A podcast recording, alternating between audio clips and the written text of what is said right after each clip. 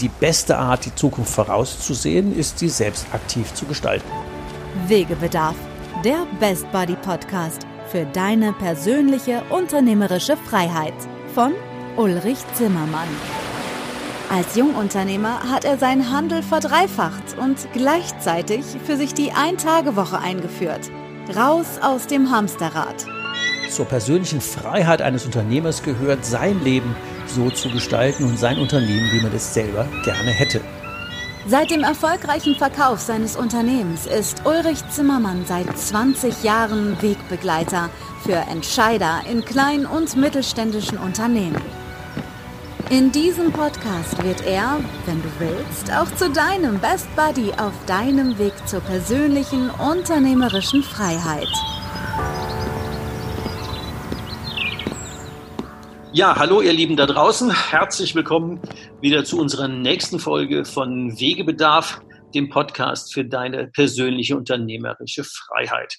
Heute haben wir wieder eine Folge mit einem Interviewpartner und heute haben wir einen ja, wie immer, ganz besonderen Interviewpartner. Aber in dem Fall ist es wirklich ganz besonders, weil das ist ein Mensch, den ich seit äh, 15 Jahren, glaube ich, sind es, oder? 15 Jahre kenne und ähm, der mich natürlich genauso lange kennt und der schlimmerweise von mir alle Anekdoten kennt, weil er nämlich auch wochenlang zu Beginn unserer gemeinsamen Zusammenarbeit mit mir im Auto gesessen hat, äh, bis hin zu ich fahre und lenke und er schaltet und, und hält meine Telefonhörer an. So. Also da haben wir ganz viele gemeinsame Erlebnisse, ähm, die uns auf den Weg geprägt haben. Ich hätte ja fast mal gesagt, mein bester Schüler, alle hat mich ja sehr schnell überholt. Also von daher sind es ja andere Geschichten. Also herzlich willkommen in, unserem heutigen, in unserer heutigen Podcast-Folge Andreas Clement. Hallo Uli, herzlichen Dank für die Einladung und für die ja, vielen Anekdoten im Vorfeld und die, die warmen Worte. Es ist große Freude, ja. ja, ja. Ähm, an Anekdoten mangelt es uns ja wirklich nicht, aber damit, äh, die können wir vielleicht nochmal die eine oder andere einstreuen.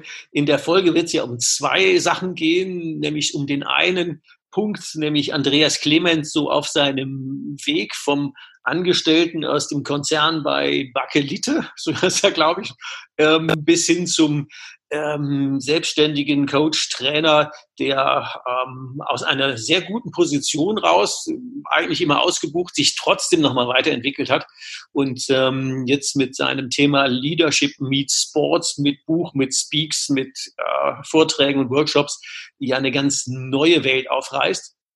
Und da ist mir auch aufgefallen in der Vorbereitung, wir haben da auch eine Gemeinsamkeit, die wir äh, in der äh, aktuellen Phase unserer Entwicklungen so gemeinsam haben. Wir haben was kombiniert, was wir uns, aus unserer Jugend mitgenommen haben.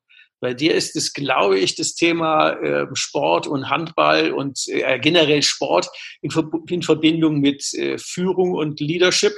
Und bei mir ist es das Thema aus früher Jugend Wandern, was bei mir dann zum Wandercoaching geführt hat. Ja, also das sind die zwei Dinge, die wir heute für euch in dem Podcast aufbereiten werden. Also die Unternehmergeschichte von Andy Clement und ähm, dann das, äh, was äh, vielleicht um ans Thema zu kommen, in deinem Buch Leadership Meets Sports, was die, was Führungskräfte äh, von dem Sport lernen müssen. Vielleicht wäre das ein guter Einstieg, mal damit anzufangen, weil du schreibst ja nicht, was die von, von der, vom Sport lernen könnten oder sollten, sondern lernen müssen. Vielleicht kannst du da ein Stück weit noch zu deiner Geschichte erzählen, wie das denn jetzt gerade aktuell kommt, dass die das lernen müssen. Ja, also die, äh, ich sag mal, alles, was so methodisch, didaktisch irgendein Trainer oder ein Coach mal lernt, äh, dass äh, es ja kein Müssen tatsächlich gibt und es ist die völlige Freiheit seiner Klienten und Teilnehmer und Führungskräfte dabei ist. Ähm, es ist aber auch mittlerweile so, dass ja äh, dieses sollten oder könnten einfach nur zu etwas führt, was ja äh, auf der einen Seite wahnsinnig viel Freiheit einem bietet, aber auf der anderen Seite möglichst viel Inkonsequenz ja darstellt. Mhm. Und ich glaube einfach, ähm, äh, dass über die Jahre äh, habe ich ja auch mal viele Profisportler und Leistungssportler ja kennengelernt.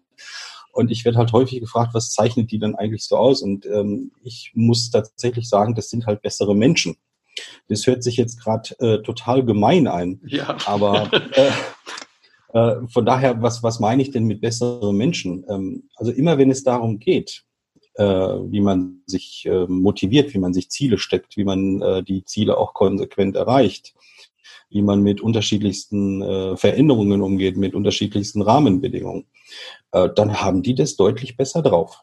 Also ob das jetzt äh, gerade aktuell Corona war oder sämtliche anderen Beispiele, die's man, die man da so herausholen kann.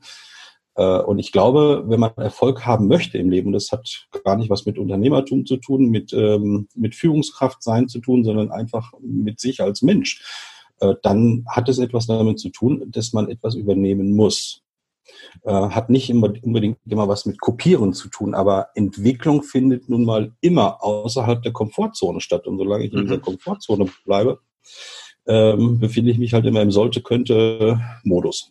Mhm.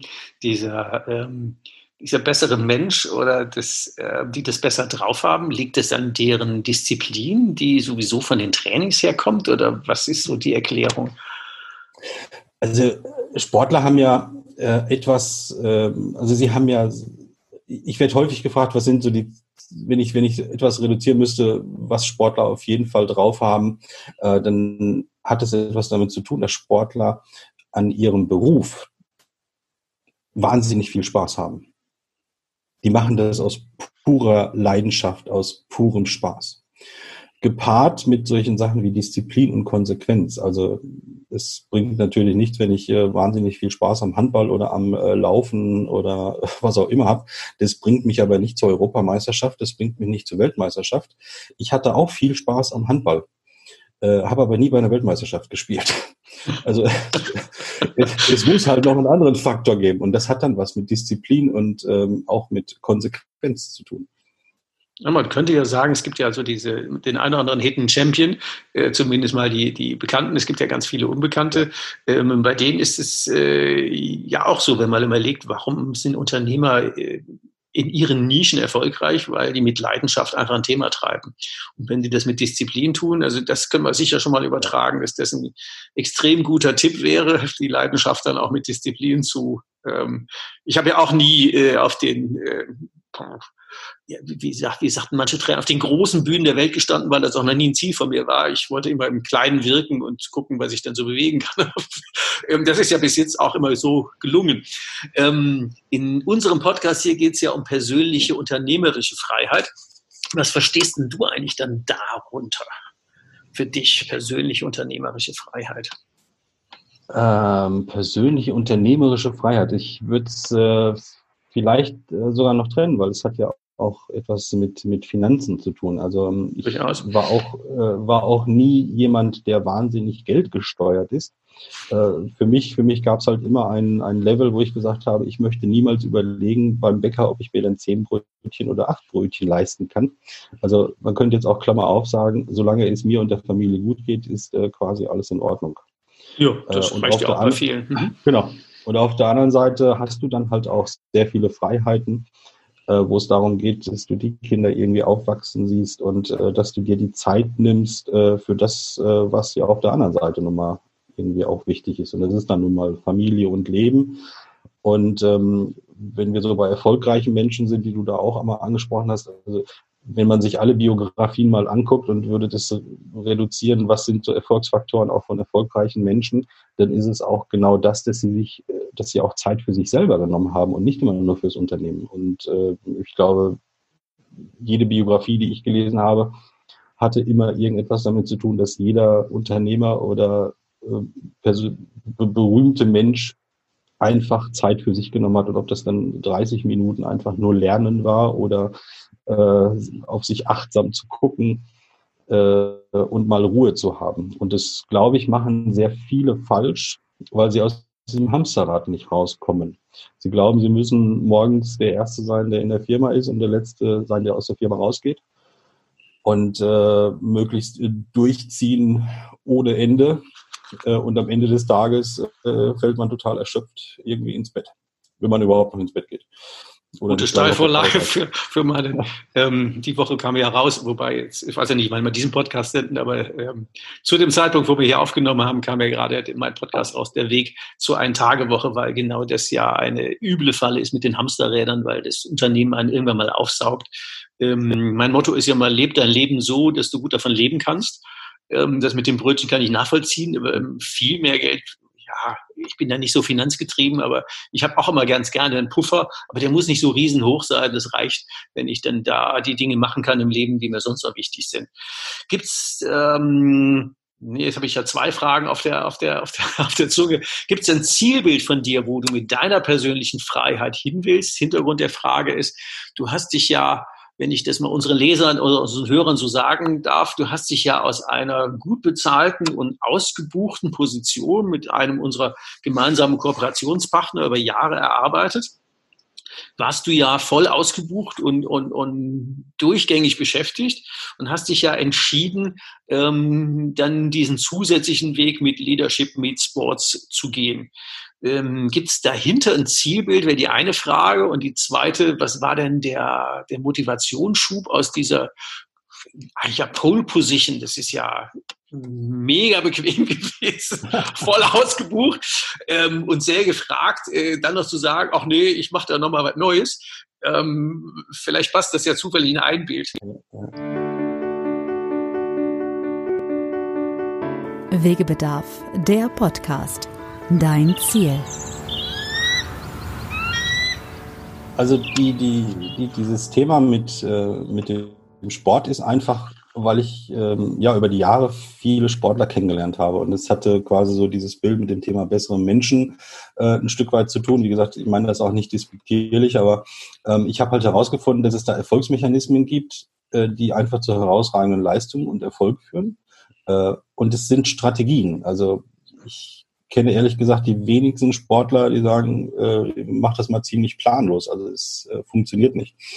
Und ähm, äh, dann habe ich gesagt, die Strategien, die es da gibt, also diese Champion-Strategien, sage ich, ähm, das wäre gut, wenn man das nimmt äh, und andere Menschen weiterhilft. Äh, von daher ist, hat sich das Zielbild gar nicht so viel verschoben, weil der Antritt war ja auch vorher schon, Menschen erfolgreich zu machen oder erfolgreicher zu machen. Ähm, und jetzt halt einfach nur mit einem anderen Thema. Und jetzt kommt etwas, was auch aus dem Sport ist. Und jetzt gepaart mit einem Thema, was mir halt wahnsinnig viel Spaß macht. Das ist auch immer ein also, guter Punkt in der Profilentwicklung oder Positionierung oder Persönlichkeitsentwicklung, aber die Dinge miteinander zu kombinieren, ja. damit man möglichst viele PS auf die Straße kriegt, weil wenn die so nebeneinander leben, dann fehlt ja immer was. Und wenn man es miteinander kombiniert, das wäre zumindest meine Erfahrung, dass man dann vielleicht von 50 PS, 50 Prozent PS auf der Straße auf 80 oder 90 kommt, weil man einfach die Dinge, die einem Leben wichtig sind, miteinander kombiniert. Wäre das so in die Richtung? Ja, das, äh, das, kann man, das kann man so sagen. Ich glaube, ähm, was, was ja in deutschen Unternehmen passiert, zwangsläufig eine, ähm, eine Produktentwicklung. Äh, man ist nach dem Streben auf der Suche nach neuen Innovationen. Äh, und das ist das auch. Also ich glaube, mir ist es zumindest so gegangen, dass ja dann irgendwann auch so Monotonie ein, eintritt und äh, dass dann auch irgendwann eine Langeweile eintritt und dass du dich dann manchmal selber am Tag schon immer wieder gefragt hast, äh, habe ich das jetzt schon gesagt oder habe ich das noch nicht gesagt? Äh, und äh, für jeden ist Weiterentwicklung wichtig, egal in welchem Bereich das geht. Ähm, und das ist auch einer der Punkte, wo ich mich halt immer wieder morgens ja auch mal äh, stelle, wie viele Menschen sind eigentlich heute auf der Straße, die ins Büro fahren oder in die Produktionshalle fahren oder in irgendein Unternehmen dieser Welt, äh, die auf der Suche nach dem Sinn sind. Ja, massenhaft die, wahrscheinlich oder gar keine, je nachdem. Aber ganz viele ja, scheinen, scheinen zu sagen, ich gehe arbeiten, damit ich mein Geld verdiene, aber leben tue ich dann woanders. Dieser für meine Begriffe etwas ähm, überdenkenswerte Begriff Work-Life-Balance, als wäre es eine Gegenposition und Arbeit was anderes als Leben und nicht äh, übereinstimmend. Wir haben ja jetzt jahrelang in, beim gemeinsamen oder mit dem gemeinsamen Kooperationspartner äh, gearbeitet. Ähm, wo du ja immer noch da bist, aber parallel dein, dein, dein Business nach vorne treibst. Ähm, was war denn äh, da der Punkt dahinter zu sagen, ich äh, gehe da diesen Schritt? War das wirklich diese Langeweile oder war das der, der Raum, der Freiraum, der ähm, erweitert werden musste? Äh, ja, es war der Freiraum, der erweitert werden musste. Also das, äh, das ist ein, das, das kann man sehr, sehr gut sagen. Ähm, und mit Sicherheit auch gepaart mit ganz vielen Zufällen.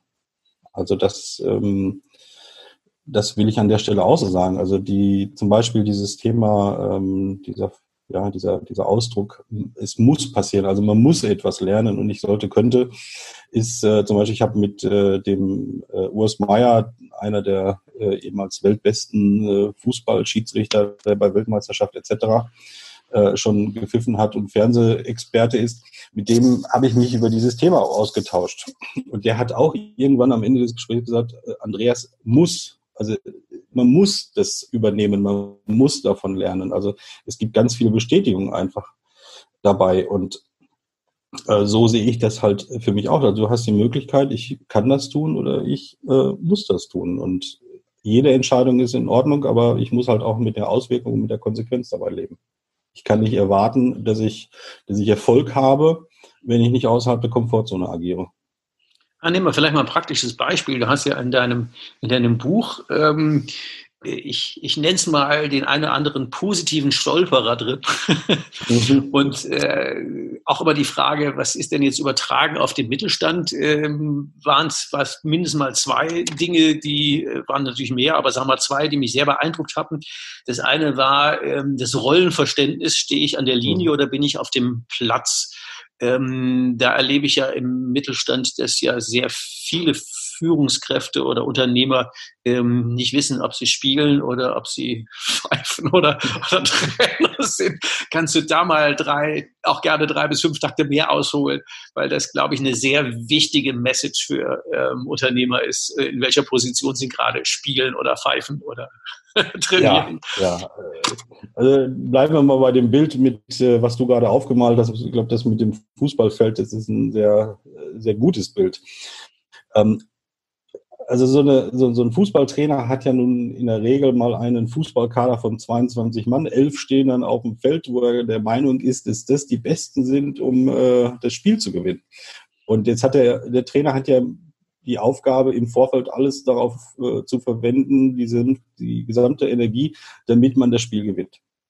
So, ähm, ich habe noch kein Fußballspiel jetzt im Fernsehen erlebt wo irgendein Trainer während des Spiels, also dieser 90 Minuten, dann nochmal aufs Feld gelaufen ist, hat den Stürmer zur Seite äh, geschoben und gesagt, den mache ich jetzt rein. Ich habe auch noch nie erlebt, dass der nach hinten ins Tor gelaufen ist, hat den Torwart rausgeschickt und gesagt, den halte ich. Ja, ja genau, das äh, meine ich, genau. Mhm. Ja, so und das, das, ist ja, das ist ja etwas, was, was was Mitarbeiter heute brauchen, ist, sie brauchen wahnsinnig viel Vertrauen und äh, von, von, ihrem, von ihrer Führungskraft, von ihrem Chef, von ihrem Vorgesetzten. Und wenn ich die schon in die Position bringe, dass sie das Spiel gewinnen sollen, dann sollte ich sie an der Stelle auch spielen lassen und äh, nicht versuchen, das Spiel selber zu gewinnen, weil das ist in dem Moment auch nicht meine Aufgabe. Und es hat, im, ja. hat im Übrigen auch nichts damit zu tun, weil das ist ja auch etwas, was sehr häufig gesagt wird, dass der Trainer auch ein hervorragend äh, erfolgreicher Fußballer gewesen sein muss. Weil dafür gibt es auch sehr, sehr viele Beispiele, äh, wo du erfolgreiche Trainer hast, äh, wo du erfolgreiche Trainer hast, die aber ganz schlechte Fußballer waren. Einer der besten Manager, die man heute sagt, ist Jürgen Klopp. Ist ein wahnsinniger, wahnsinnig erfolgreicher Trainer, ist als Fußballer aber einer naja, ich will ihm jetzt nichts Böses, aber ähm, es gab da deutlich bessere als ihn. ich weiß auch nicht, wie viele Tore er in der Karriere geschossen hat, aber ich wüsste jetzt gefühlt auch nur zwei. Mhm. Ähm, was mir gerade einfiel, auf dem Weg zur Ein-Tage-Woche hatte ich ja die Hauptschwierigkeit, dass meine Mitarbeiter, und ich meine es auch nicht böse, aber eher so eine Zwergenzucht waren, weil die genau das von dem Spiel andersrum waren. Die standen auf dem Platz und der kam jetzt ein Pass, dann sind die zu meinem Vater, Seniorchef, gelaufen und gesagt, kannst du den reinmachen? Ich traue mich nicht. und was die Hauptschwierigkeit war, zu sagen, wieso, du bist auf Platz, hau das Ding einfach rein, wir können nachher drüber sprechen. Ja, wenn ich daneben trete, der Fehler wird nicht billiger, wenn ich den mache. Also du, du, du bist doch jetzt auf dem Platz und hau das Ding doch jetzt im Tor. Ähm, das hat wirklich fünf Jahre, ganz ernsthaft, fünf Jahre gedauert, bis die sich dran gewöhnt hatten, dass ich am Rand stehe und die das Spiel spielen. Ähm, und zu sagen, wir legen die Strategie gemeinsam fest, aber spielen tut ihr und ich renne nicht mehr auf den Platz. Ich mache nicht die Tore rein und ich gehe auch nicht ans Halten. Und ich erlebe ja draußen bei den, bei den Mittelständlern, die ich da im Coaching habe, ja genau, also im, im Prinzip sekündlich, dass Mitarbeiter angelaufen kommen und sagen, du Chef, wie geht denn das und wie mache ich denn das und darf ich das entscheiden? Deswegen ist das eine ganz wichtige Story. Ähm, Gibt es da einen Tipp, wie die sich da konsequenter dran halten könnten? Dass äh, Sie gerade wissen, in welcher Rolle bin ich denn gerade? Ähm, also eins, eins noch vorweg, weil das ist ähm, aus meiner Sicht auch sehr entscheidend. Das sind ja auch so Sachen, die ich in, in Unternehmen sehe. Wenn wir jetzt äh, völlig egal, welchen, welche Sportart wir nehmen, ähm, aber der Sportler ist halt niemals alleine. Also wenn, bleiben wir mal beim Fußball, weil wir damit schon begonnen haben. Ähm, eine, eine professionelle Fußballmannschaft hat einen Trainer, sie haben dann noch einen Co-Trainer, sie haben dann noch einen Athletiktrainer, sie haben dann noch einen Physio. Also selbst der Trainer hat ein gesamtes Team mhm. mit Spezialistenfunktionen.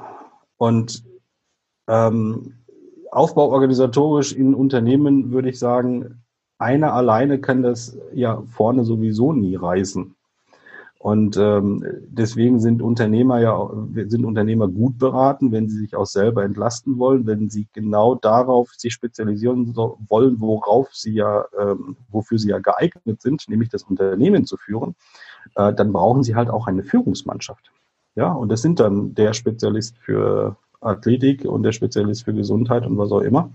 Äh, und in Unternehmen würde man sagen, das wäre jetzt die erste oder die zweite Führungsebene. Definitiv. Das ist auch mal genau, eine, ja. der, bei kleineren eine der Hauptaufgaben zu sagen. Ja. Ähm, auch um später das Unternehmen äh, überhaupt übergeben oder verkaufen zu können. Niemand kauft ein Unternehmen, äh, was am Chef hängt.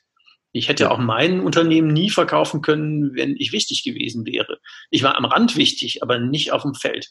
Ähm, da hat mich keiner gebraucht und deswegen konnte ich auch den Verkauf innerhalb von sechs Wochen realisieren. Wenn ich hätte noch drei Jahre gebraucht, um eine Führungsmannschaft aufzubauen, wäre es zu langsam gewesen und zweitens hätte dann auch keiner mehr gekauft. Also das ist auch eine ganz zentrale Message äh, für die Unternehmeraufgaben, brauchst du eine Führungsmannschaft, definitiv. Ja. Und das Interessante ist, und das ist äh, jetzt insbesondere, dann äh, bleiben wir einfach beim Fußball, weil wir, wie gesagt, schon damit angefangen haben, aber das Interessante beim Fußball ist, ähm, dass das Machtgefüge gegenüber der Wirtschaft völlig auf den Kopf gestellt ist. Also wenn es schief läuft im Fußball, dann ist der Trainer der Erste, der fliegt. Natürlich ist das jetzt auch nicht sein Verein und der ist ja auch nur Angestellter, aber ähm, wenn jemand Macht hat, äh, dann sind es quasi die Spieler. Und äh, im übertragenen mhm. Sinne auf die auf Unternehmen und auf Wirtschaft äh, sind gerade diejenigen, die für die Wertschöpfungskette extrem wichtig sind, diejenigen, die am wenigsten Macht haben. Ähm, also da werden ja eher Mitarbeiter gefeuert, äh, als dass man sie da dann noch anhört, äh, was ist überhaupt schiefgelaufen. Und, ähm, und das hat was, Aspekt, ja. ja mhm. Und das hat aus meiner Sicht einfach was damit zu tun, hat, gebe ich meinen Mitarbeitern eigentlich den Sinn und tue ich das, wofür ich eigentlich da bin. Und ich glaube, es ist, es ist einfach extrem wichtig, dass Unternehmer, Führungskräfte, wie auch immer, ähm, die Aufgabe verstehen, wie sie sind. Und ihre Aufgabe ist nicht mehr die Wertschöpfungskette oder das Produkt zu äh, herzustellen oder äh, ja irgendetwas direkt zu verkaufen, äh, sondern deren Aufgabe ist es, das Unternehmen zu führen, für Ziele zu sorgen, äh, den Mitarbeitern jeden Tag den Sinn zu vermitteln. Und es ist völlig egal, ob ich da Top-Performer habe oder Low-Performer. Jeder Mitarbeiter muss das Gefühl haben, dass er irgendeinen Beitrag leistet. Definitiv, das scheint auch überwiegend zu kurz zu kommen, weil die normale Erfahrung ist, wir reden über das operative Tagesgeschäft, über das, was muss getan werden. Manchmal reden wir auch über das, wie muss was getan werden, über das Wozu, warum machen wir das, was ist der Sinn, der Zweck, ähm, auch die der Benefit, den der Einzelne davon hat, im Unternehmen zu arbeiten. Ähm, und wenn es nur ist, Geld verdienen für seine Familie zu ernähren oder wenn es im Idealfall irgendwie mit seiner persönlichen Lebenszielen und Werten zu tun hat, umso besser. Ähm, aber genau darüber redet im Tagesalltag fast niemand. Wie würdest du denn, wenn wir jetzt auch beim Fußball bleiben, die haben ja auch immer so eine Art Team-Meetings. Wie würdest du denn diese Sinn- und diese Wozu-Frage in so einem ganz normalen operativen Tagesmeeting einbauen? Sinn vermitteln. Der, vielleicht noch eins, äh, eins vorweggeschickt. Ähm, beim, wie in jeder, in jeder Mannschaftssportart sieht es ja so aus, dass es ja Spezialistenfunktionen gibt. Äh, also beim Fußball, es gibt den Stürmer, dem seine Hauptaufgabe ist, in erster Linie nun mal Tore zu schießen. Ja. Und die des Torwarts ist ja nun mal zu verhindern, dass da irgendwas reingeht. So. Das ist einfach, ja. Und, ja. Und äh, deswegen ist es wichtig, auch die Aufgaben und Rollen der Mitarbeiter klar zu haben. Also sobald ein Torwart irgendwann anfängt zu überlegen, ich fände es jetzt aber total cool, nach vorne zu laufen, ich würde auch gerne mal ein Tor machen. Und ich bleibe da jetzt auch viel länger, ja, äh, dann ist die Wahrscheinlichkeit, dass du verlierst, halt sehr, sehr groß. Also bedeutet das äh, viel Rollenklarheit für Mitarbeiter. Das, das muss ich, muss ich herstellen. Das ist für mich wichtig. Ähm, was für mich auch wichtig ist, ähm, ist das Thema Vertrauen. Also äh, nicht ja Vertrauen und ähm, in erster Linie Verantwortung abzugeben. Ich äh, will dann will dann ein anderes Beispiel geben aus dem aus dem Sport. Ähm, es gab, jetzt muss ich überlegen, vor, vor zwei Jahren war es ähm, im, im Handball gab es den Christian Prokop, das war der Bundesnationaltrainer ähm, ein wahnsinniger Fachexperte. Also aus meiner Sicht ganz hervorragend. Ähm, und in so einer Nationalmannschaft hast du ja nun mal nur Top-Leute. Ja, das bietet ja. sich an. und ähm, was da halt auffällig war, dass äh, seine Kommunikation, ähm, sage ich mal, sehr suboptimal war. Also sie war sehr häufig von oben herab, äh, sie war sehr belehrend und so Alpha-Tierchen äh, mögen das dann nun mal auch nicht oder so Top-Leute. Ähm, der hat halt sehr lange an sich gearbeitet und hat seine Kommunikation verändert. Und es gibt im Handball gibt es eine Situation, du kannst also ein Timeout nehmen, das heißt, du kannst dich mal eben kurz im Spiel 60 Sekunden zurücknehmen und du hast genau 60 Sekunden Zeit, irgendetwas zu verändern. Mhm. Und dann stehen da, stehst du da quasi im, im Kreis und äh, er hat es dann geschafft, dass seine Strategie war, von diesen 60 Sekunden hat er 30 Sekunden genommen. Er hat äh, 15 Sekunden darauf verbaut, äh, verbraucht, eine Botschaft für den Angriff zu machen. Er hat 15 Sekunden verbraucht, eine Botschaft für die Abwehr zu geben. Und die letzten 30 Sekunden hat er gesagt, okay Jungs, was wollt ihr spielen? Und das war genau der Punkt, wo er die Verantwortung abgegeben hat an die Mannschaft, weil die konnten jetzt sagen, wie geht's jetzt weiter? Wegebedarf, der Podcast. Die Freiheit gebe ich dir. Ich glaube, wir, wir, trauen, wir trauen den Mitarbeitern viel zu wenig zu. Wir müssen Verantwortung abgeben. Wir müssen sie machen lassen. Ich glaube, wir haben da ganz viele kreative äh, Jungs dabei. Und ähm, wenn es darum geht, äh, welche Tipps im Meeting oder so etwas, dann äh, ist es schon mal für mich so eine grundsätzliche Haltung, wie ich überhaupt mit Fehlerkultur umgehe. Zum Beispiel, ja. Mhm. Ja, und wir müssen, wir müssen die Mitarbeiter, wir müssen uns alle selber dazu animieren, dass wir möglichst viele Fehler produzieren. Ja, damit man lernt. Nicht unbedingt die gleichen. Ja. Also bei, bei mir gab es ja zwei, zwei grundsätzliche Führungsregeln, die waren relativ einfach. Die eine hieß, äh, wer selbst arbeitet, verliert den Überblick. Und Führungskräfte werden für den Überblick äh, bezahlt. Das habe ich alle Arbeiten verteilt, die verteilbar waren. Und der zweite, fast noch wichtigere, das wäre der Punkt, ähm, der heißt ein bisschen flapsig, seid nicht feige Leute, lasst mich hinter den Baum. Ähm, weil die erste Angriffswelle müssen die mal selber schaffen. Sonst lernen die nichts ich gehe mir dann gerne nachher in der zweiten oder dritten Welle, wenn es nicht funktioniert hat, auch die blutige Nase mitholen. Aber wenn ich immer gleich mit irgendwie, äh, es gibt eine Beschwerde oder wir haben ein Preisgespräch und wenn man das immer als Chef dann selber führen muss, dann lernen die Leute nichts. Das ist das, was mhm. ich dann mal als Zwergenzucht äh, deklariere, weil wir die Leute klein halten und denen nichts, also das eine ist Vertrauen, das andere ist Zutrauen und das ist noch der viel wichtigere Punkt, dass wir die auch laufen lassen. Wenn wir uns permanent einmischen, dann haben wir nur Stress und äh, den ganzen Tag am Arbeiten. Das Unternehmen saugt uns auf und die Mitarbeiter bleiben deutlich unter dem Potenzial und gehen dann auch gelangweilt nach Hause. Das ja. können, wir, können wir leider nicht brauchen. Also von daher auch wieder aus dem Sport dieses Thema Message für den, äh, für den ähm, Angriff oder für die Verteidigung welches Spiel wollt ihr spielen? Das ist, glaube ich, auch eine sehr zentrale Botschaft für Unternehmer, die meinen, sie müssten immer alles selber tun. Und ich glaube äh, persönlich, dass die besten Berater immer schon im Unternehmen drin sitzen. Und einer unserer Jobs ist, äh, deren Potenzial herauszuholen. Ja, genau. Wäre vielleicht eine gute Überleitung zu dem zweiten äh, großen Stolperer in deinem Buch, ähm, bevor wir nochmal wieder über, über, dich und deine Entwicklung ein bisschen reden. Der zweite große Stolperer, äh, weil alle Leute erzählen ja immer, das Leben ist einfach und du musst nur wollen und äh, hab deine Vision. Und bei dir heißt es, äh, Erfolg ist Kampf. Ja, nicht nur Erfolg ist Kampf, sondern Führung ist Kampf. Aber, Führung ist Kampf, genau.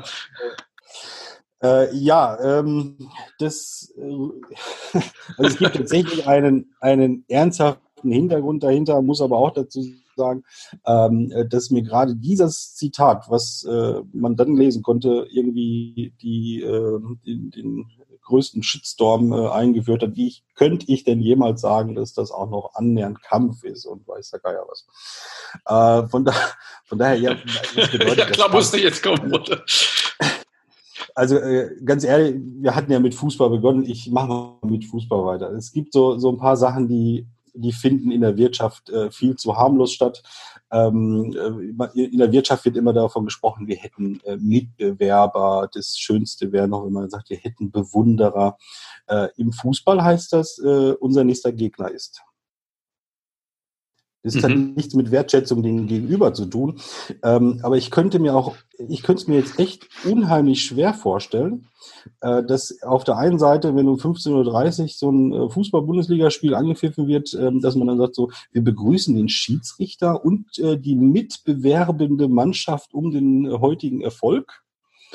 Äh, nee, das heißt dort, das heißt dort die gegnerische Mannschaft. Und die gegnerische Mannschaft. Ne? Mhm.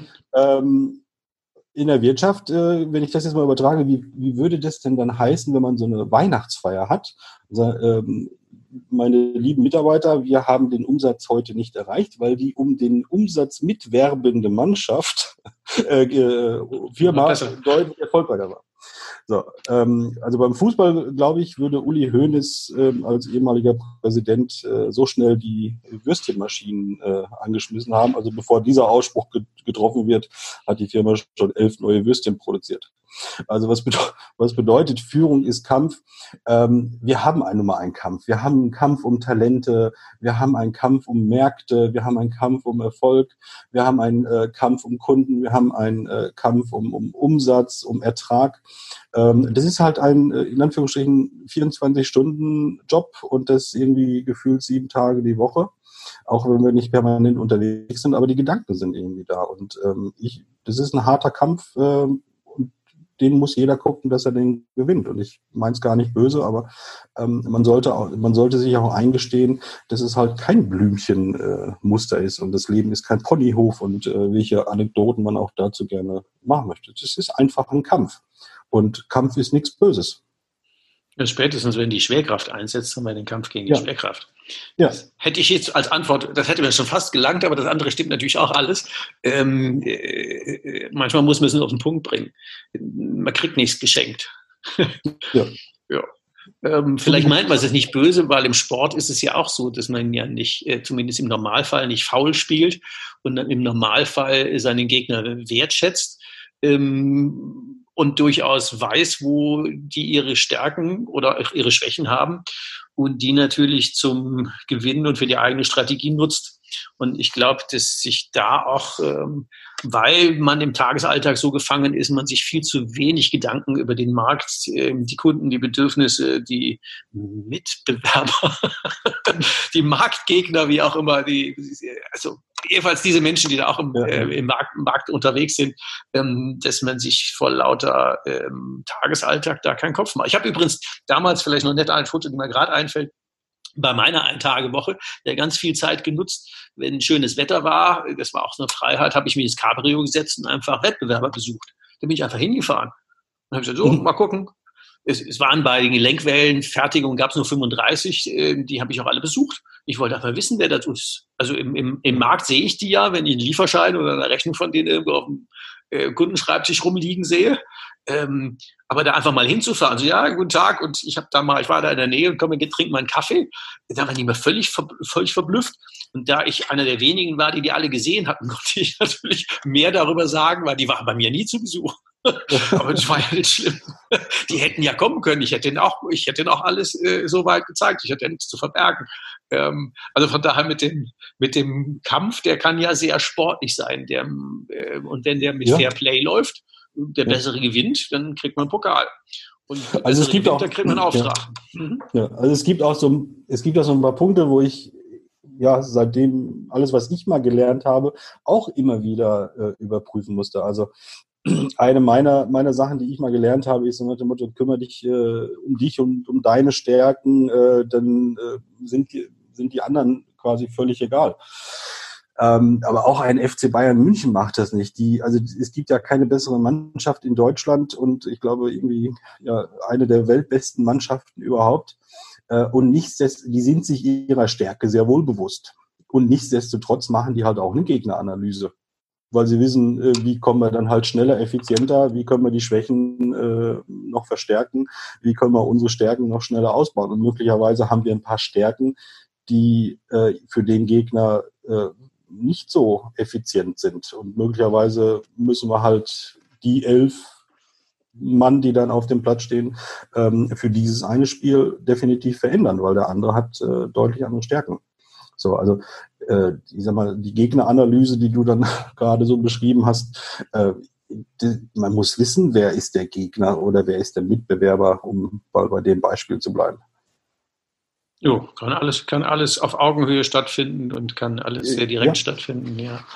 Ähm, Nochmal zurück zu dem Andreas Clement als Unternehmer, als Weg vom Angestellten zum, zum Speaker und, und, ähm, und Coach und Berater. Du schreibst ja gerade in einem zweiten Buch, da scheint ja, oder im dritten Buch ist es ja schon, mhm. ähm, was ist denn dein Zielbild? Wo ist denn der Anti Clement in 2025? Oha. äh, wo ist er? Also er ist äh, genau da, wo er äh, zumindest örtlich ist. Also ähm, in Iserlohn, genau. In Iserlohn und ähm, mein, mein Zielbild ist für mich einfach das Thema äh, Leadership mit Sports, was dann mein Herzensthema ist, ähm, dem genauso wie meinen Kindern einfach beim Wachsen zuzuschauen. Ähm, ich habe kein Zielbild, wo ich sage, ähm, äh, da muss am Ende die Goldmedaille rauskommen. Äh, die Silbermedaille würde mir dann auch reichen. Das ist äh, völlig konträr zu dem, was äh, Sportler ja nun mal äh, so tun. Ähm, aber ich finde auch, dass man, ich, ich, möchte, ich möchte die Entwicklung selber genießen. Also wenn das, wenn das die, das Zielbild ist, ja, mich selber entwickeln zu sehen. Das ist ein gutes Beispiel, weil ganz oft ähm, sich Unternehmer schwer tun mit diesem Zielbild.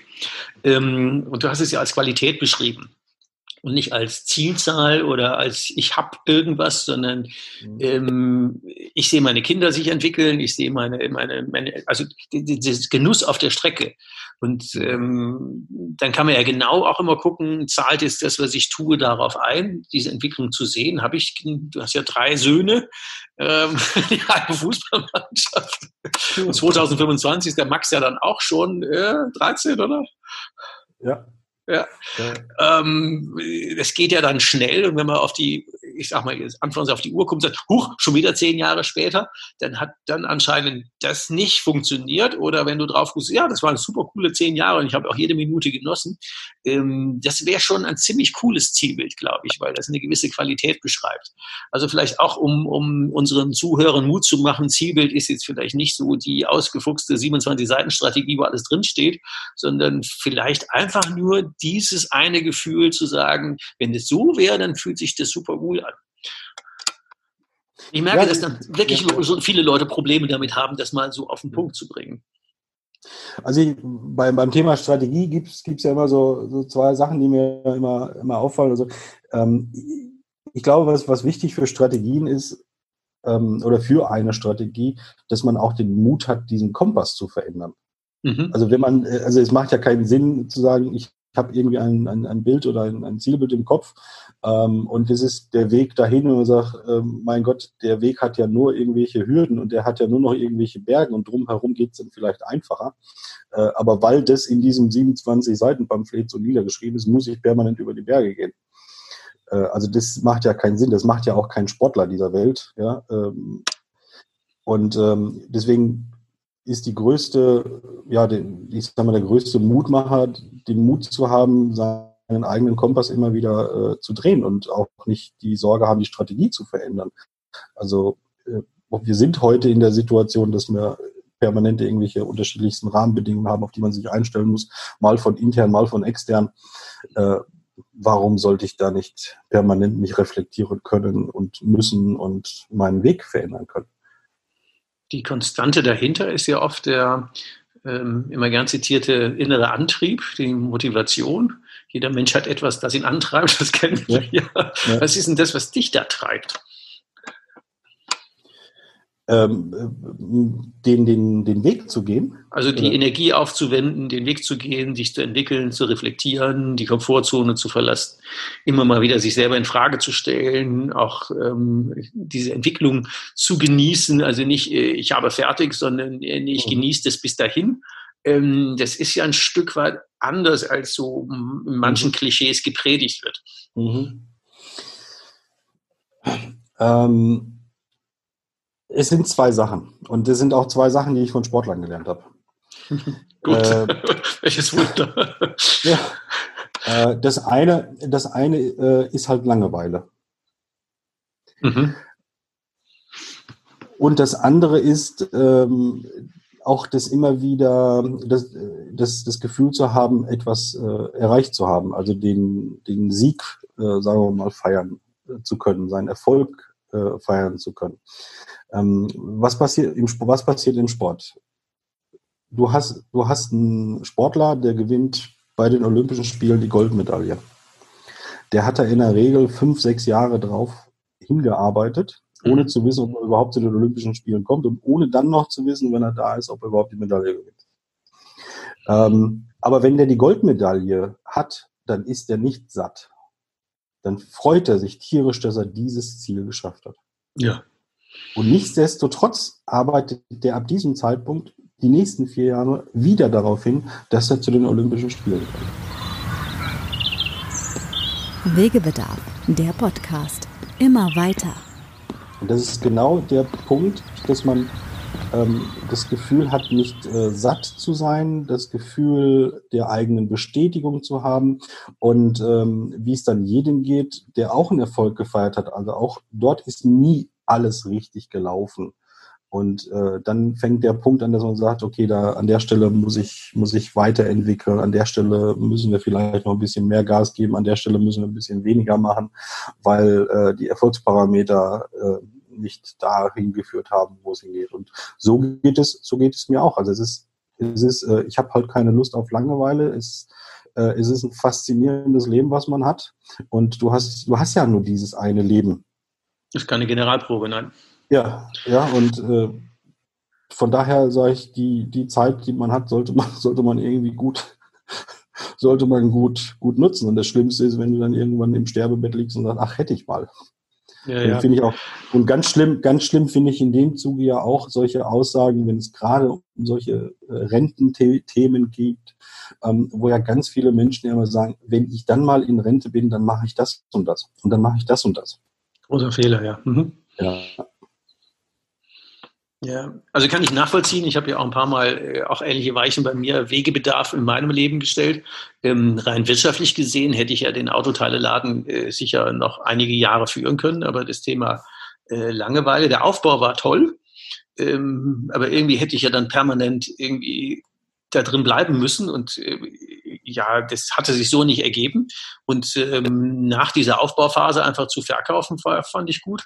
Dann ist auch im Training 20 Jahre lang zu performen und jetzt, äh, bin ja auch schon 58 jetzt, zu sagen, nee, ich mache jetzt nochmal was anderes, ich warte jetzt nicht auf die Rente, obwohl ich es mir ja leisten könnte, aber äh, rein wirtschaftlich ist es jetzt sicher nicht die Burner-Entscheidung gewesen, weil ich fange jetzt nochmal im Prinzip ähm, auch ähnlich neu an. Also äh, könnte man sagen, ja, wenn der 40 wäre es jetzt machen können, ja, warum nicht mit 58?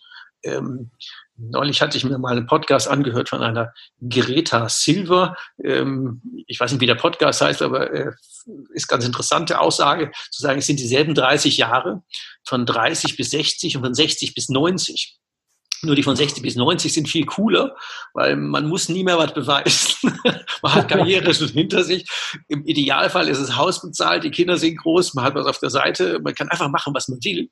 Äh, und ich glaube, das kann man von 30 bis 60 auch schon, nur man nimmt so viel Rücksicht. Also ein, wichtig, ein wichtiger Punkt, ähm, diese Entwicklung, die Langeweile, sich äh, selber einfach in den Spiegel gucken zu können, zu sagen, ist es mir angemessen? Also nach der Goldmedaille, bleiben wir bei dem Beispiel, aufzuhören mhm. oder fürs nächste Olympia zu trainieren oder den nächsten Erfolg einzufahren. Das äh, passt.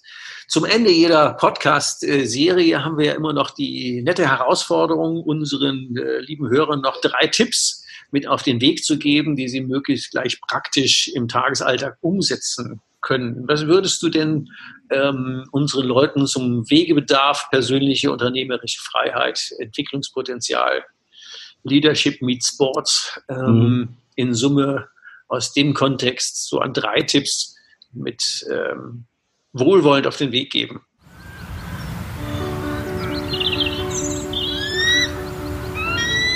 Wegebedarf, der Podcast. Deine nächsten Schritte. Ähm, also dann äh, bleibe ich äh, sehr gerne dabei, äh, überprüf, was dir Spaß macht. Guter Punkt. Ich halte das, äh, halte das für elementar wichtig, äh, ja, sich Gedanken darüber zu machen, was man, was in meinem Beruf, in meiner Firma, was, was, äh, was da Spaß macht. Ähm, das zweite ist ähm, Konsequenz. Ähm, die, ja, für sich selber, ich muss es auch mal durchziehen. Also es, wie heißt es immer so schön, die Vorsätze, die an Silvester gehalten werden, sind am 2. Januar schon wieder passé, wenn überhaupt. Mhm. Ja. Ähm, also äh, konsequent zu sein.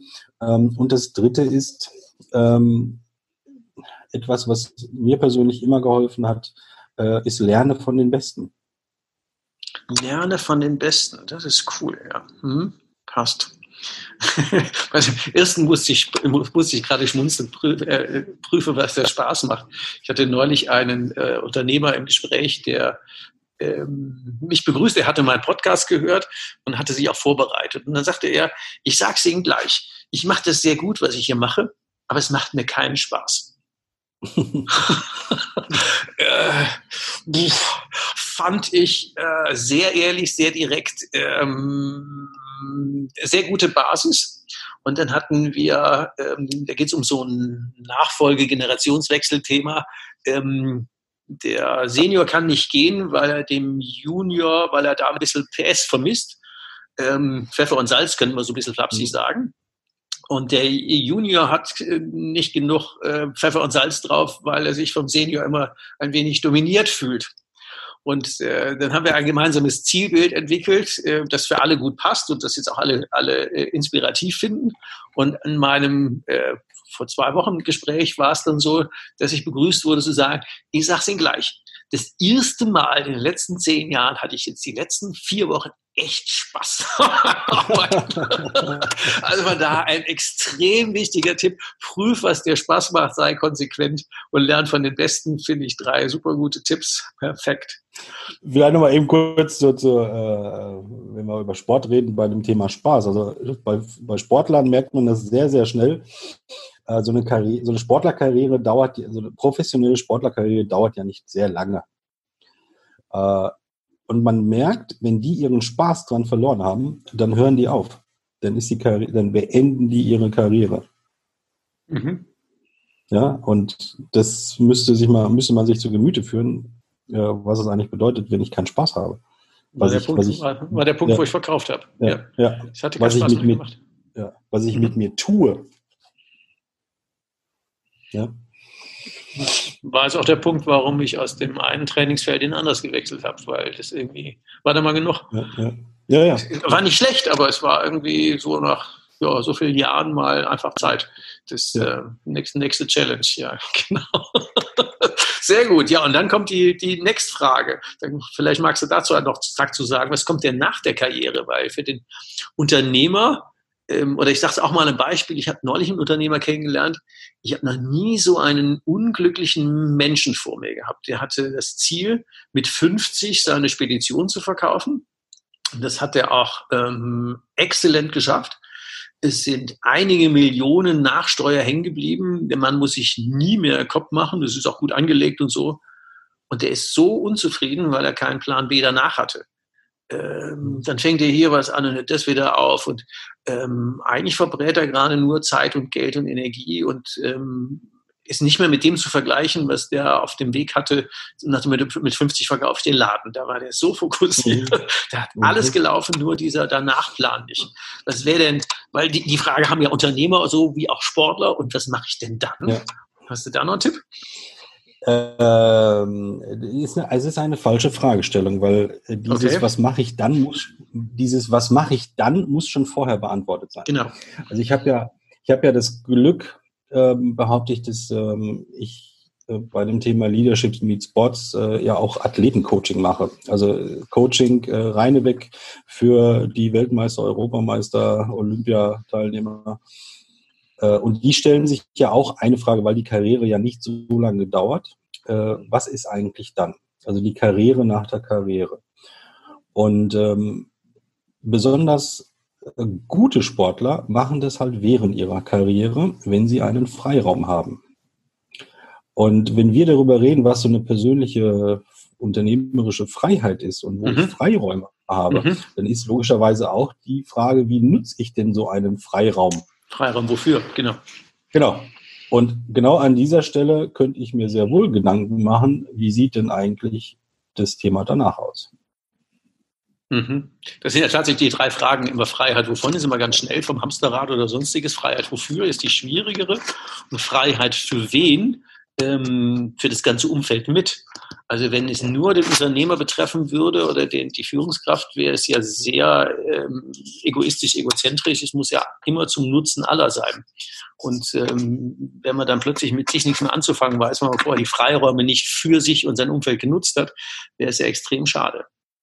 Ja, also auch, auch allein schon, ähm, wie habe ich neulich eine Frage ähm, gestellt, ähm, ähm, äh, nicht, nicht gestellt, äh, habe ich gehört, ähm, wie war das nochmal, wenn, äh, wenn Sie eine interessante Geschichte, eine interessante Lebensgeschichte haben. Und die Antwort desjenigen war, naja, mein Leben ist nicht so interessant. Und ich denke, nee, also jede Geschichte ist interessant. Die Frage ist nur, was ist halt das Interessante daran? Und selbst äh, wenn es in Anführungsstrichen, was ich ja niemals glaube, wenn es nur ein völlig langweiliges Leben ist, dann ist es eben das Interessante, das ist halt so langweilig. Also was tue ich eigentlich dafür oder was tue ich nicht dafür, dass es, dass es permanent so langweilig ist? Also jeder, jeder, jeder hat eine wahnsinnig interessante Lebensgeschichte und daraus kannst du etwas, etwas ziehen. Und ähm, ich, ich finde, dass jeder sich in dem Moment halt Gedanken macht, wenn er wenn er damit spielt, irgendwann etwas anderes zu tun, äh, dann braucht er einen Plan. Dann braucht er einen Plan. Also, ja, angefangen hatte ich ja äh, unser Gespräch mit, ähm, äh, wie habe ich das gesagt, ähm, äh, ich hätte auch gerne Handball, äh, ich habe gerne Handball gespielt, war aber nie bei der Weltmeisterschaft. Ja. Ja, äh, ich weiß, ich hatte halt auch keinen Plan. Also ich weiß auch nie, ob das geklappt hätte, aber äh, ich habe auch den Plan gar nicht aufgebaut.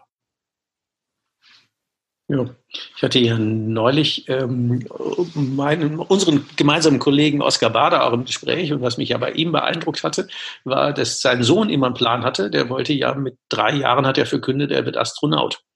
Und Oskar hat ja im November letzten Jahres das Bild gepostet mit seinem Sohn, dann 25 Jahre später, wo er in die ähm, das Weltraumkader übernommen wird äh, bei der Bundeswehr und jetzt die die Berufung hat und die haben da immer hingearbeitet. Und ähm, die gute Nachtgeschichten war nicht irgendwas, sondern hat er äh, Fachbücher um, um. vorgelesen. Äh, und der, da, die, ganz viele normale Eltern hätten gesagt, ah ja komm, dann wirst du halt irgendwie, ja, das ergibt sich wieder, dann übernächste Woche wirst du Polizist und dann bist du Feuerwehrmann und ja, ja mit Astronaut. Und äh, die beiden haben an diesen Plan geglaubt. Ja. Und des, deswegen hatte der auch eine gute Chance äh, aufzugehen. Also das ist, äh, das ist auch ein gutes Beispiel, was du gerade mit den Kindern beschreibst. Ähm, ich äh, ich habe ja nun auch, wie gesagt, drei, drei Söhne äh, und ich, äh, was ich bei anderen Eltern immer wieder mal erlebe, ist, ähm, äh, dass äh, die genau dieses heute wirst du Feuerwehrmann und morgen wirst du Polizist und was auch immer, äh, also wenn Eltern, glaube ich, eine Aufgabe nicht haben, dann ist es, die Träume der Kinder kaputt zu machen. Das ist definitiv so, ja. die brauchen genau den Raum. Ähm, ich hatte mal ein tolles Buch gelesen, das hat mich schwer beeindruckt. Ähm, Kinder sind Gäste, die nach dem Weg fragen. Also wenn wir uns als Gastgeber fühlen und das zur Verfügung stellen, damit die sich entwickeln können, ähm, den Raum geben, haben wir, glaube ich, einen guten Job gemacht. Aber was die dann daraus machen, da sind wir wieder bei Vertrauen und Zutrauen. Ähm, ich weiß auch nicht, was äh, meine, meine Tochter später mal werden wird, aber ich weiß, sie wird was. was ja. wird. da bin ich mir fest von überzeugt, dass es einfach, äh, egal was es wird, es wird cool. Es wird einfach gut, es wird passen. Ähm. Weil das ein toughes Mädel ist und die wird das machen, weil ich hoffe, ich habe insofern einen guten Job gemacht, dass ich ja immer die, die Rückendeckung gegeben habe für alles das, was sie irgendwie mit Spaß und konsequent und von den Besten lernen. Ähm, ja, da hat sie schon relativ viel angefangen und das andere hat wieder aufgehört und ganz viele soll man beibehalten und in, in Summe wird es nützen. Also vielleicht es gibt auch, damit ein gutes. Es, mhm. ja, es gibt auch ein, äh, ein schönes Video, was mir gerade äh, einfällt. Ähm, ich weiß nicht mehr aus welchem Jahr das ist. Ähm, das äh, Video zeigt ein kleines Kind. Äh, eigentlich war es irgendwie so, so ein Werbetrailer ähm, und da hat man ähm, hat man verschiedene Kinder gefragt, äh, was sie gerne machen möchten. Und ähm, einen kleinen Jungen hatte man dann gefragt, äh, was er was er machen möchte. Und ich meine, er hat gesagt, ich möchte 2006, glaube ich, äh, bei der äh, bei der Fußballweltmeisterschaft oder ich möchte Nationalspieler sein. Äh, und 2006 war es dann tatsächlich so, dass er in der Startaufstellung der Fußballnationalmannschaft war.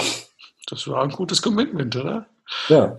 Und ja. das Video ist also wirklich extrem alt ähm, und der Junge war damals, weiß ich nicht, sechs oder sieben, muss das gewesen, also ist sehr, sehr lange her. Und der hat gesagt, ich möchte Fußballnationalspieler werden und möchte 2006 bei der Weltmeisterschaft spielen. Erfolg ist manchmal Zufall, aber ganz oft ja. einfach nicht.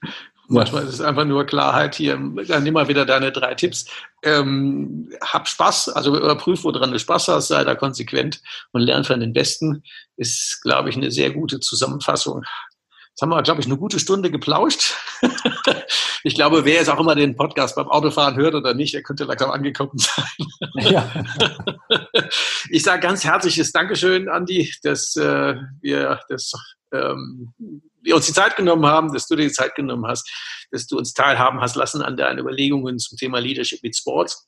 Wenn jemand äh, mehr von dir wissen mag, wie heißt deine Internetadresse, wo man nachgucken kann? Also es gibt zwei, entweder man guckt gleich auf www.andreasclement.de oder wer mehr zu Leadership Meet Sports äh, wissen möchte, gibt es eine separate, das ist dann www.andreasclement.de leadership-meets-sports.de. Aber egal auf welcher Seite man ist, man kommt sowieso auf die andere auch. man, kommt, man kommt zu dir. Dann wünsche ich dir heute noch ein bisschen Spaß mit deinen drei Jungs und äh, mit deiner Frau und deiner Familie für das Thema Freiheit und äh, auf jeden Fall weiterhin viel Erfolg mit Leadership Meets Sports. Mach's mal gut. Vielen Dank. Bis die Tage. Dankeschön. Bis dahin. Ciao, Ciao Andi. Hast du noch immer Wegebedarf? Keine Sorge, auch in der nächsten Folge begleitet dich dein Best Buddy Ulrich Zimmermann wieder auf dem Weg in deine persönliche unternehmerische Freiheit. Geh mal auf meine Webseite www.hikeandstrike.com. Bis zur nächsten Folge. Macht's gut. Bis bald. Ciao. Wegebedarf. Der Best Buddy Podcast für deine persönliche unternehmerische Freiheit.